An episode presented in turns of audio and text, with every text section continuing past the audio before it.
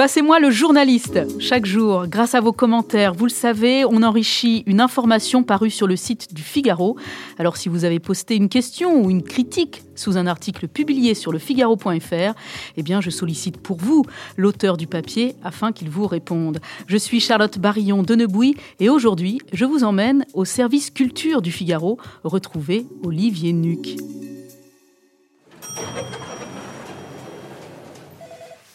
Bonjour Olivier. Bonjour Charlotte. Merci de nous accorder quelques minutes pour répondre aux questions des internautes. Ce vendredi 12 février ont lieu les Victoires de la musique, 36e édition pour cette cérémonie qui se déroule cette année, Covid oblige, sans public.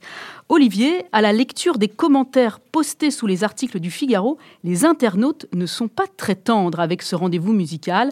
Je vous lis quelques exemples de ces critiques parfois Vincent Pradel écrit ainsi Allez prendre des leçons de professionnalisme aux États-Unis, que diable Regardez en boucle les Oscars, les talk-shows humoristiques, les séries.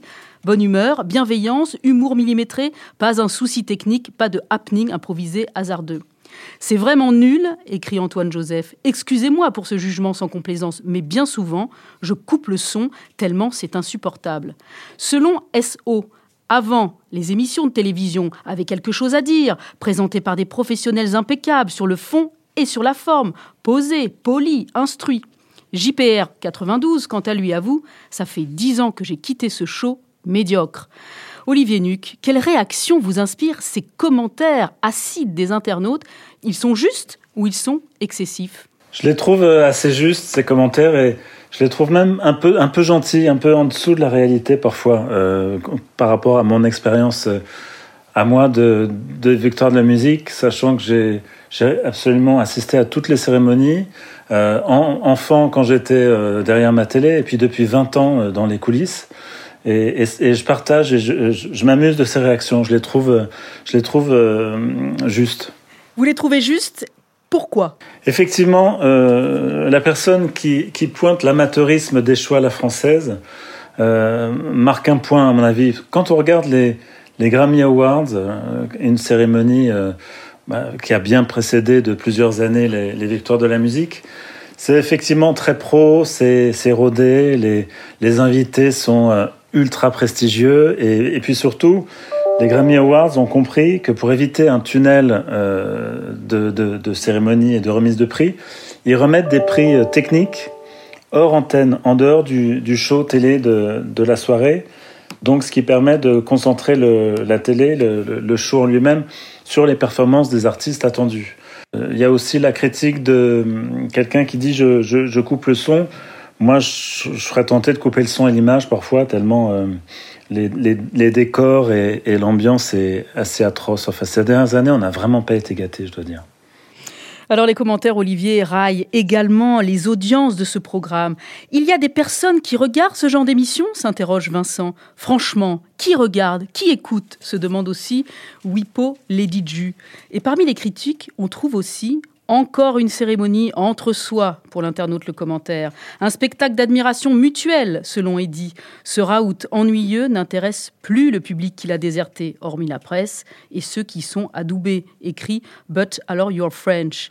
Olivier Nuc, à lire ces commentaires, on s'interroge, mais à quoi servent encore les victoires de la musique? Pour moi, les victoires de la musique ont une utilité majeure, c'est quand même de faire découvrir de la musique live sur une grande chaîne à une heure de grande écoute. C'est-à-dire que euh, des gens dans toute la France et dans le monde entier maintenant avec euh, euh, tous les relais qu'on a peuvent entendre des artistes qu'ils ne connaissent pas proposer des choses assez audacieuses, peut-être qu'ils n'auraient jamais découvert par eux-mêmes. Et, et, donc, je trouve, je vois cette vertu pour moi.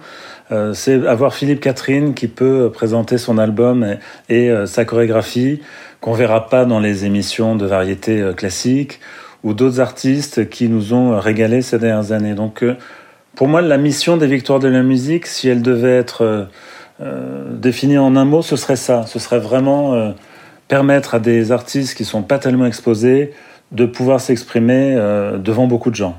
Allez, pour finir, Olivier, certains internautes évoquent le coût des victoires de la musique. BA31 écrit La médiocrité est proportionnelle aux subventions publiques perçues. Christian Enel dit quant à lui du gaspillage de temps et d'argent. Qui finance cette cérémonie des victoires de la musique, Olivier Nuc? Euh, La cérémonie est financée par l'industrie de la musique beaucoup. Euh, je ne crois pas qu'il y ait beaucoup d'implication du service public, à part euh, à travers la chaîne France 2. Mais c'est beaucoup la filière musicale qui, qui, finance et effectivement qui considère cette émission, ce rendez-vous annuel, comme une vitrine pour, pour son activité. Donc je pense pas que ça coûte, voilà, l'argument de l'argent finalement, ça coûte pas très cher aux contribuables. C'est pas, c'est pas vrai. Merci beaucoup Olivier Nuc d'avoir pris le temps de répondre aux réactions des internautes. Je rappelle que vous êtes journaliste, spécialiste musique au service culture du Figaro. Ce podcast a été produit par Guillaume Cabaret. Continuez à commenter les articles des journalistes du Figaro car votre avis nous intéresse.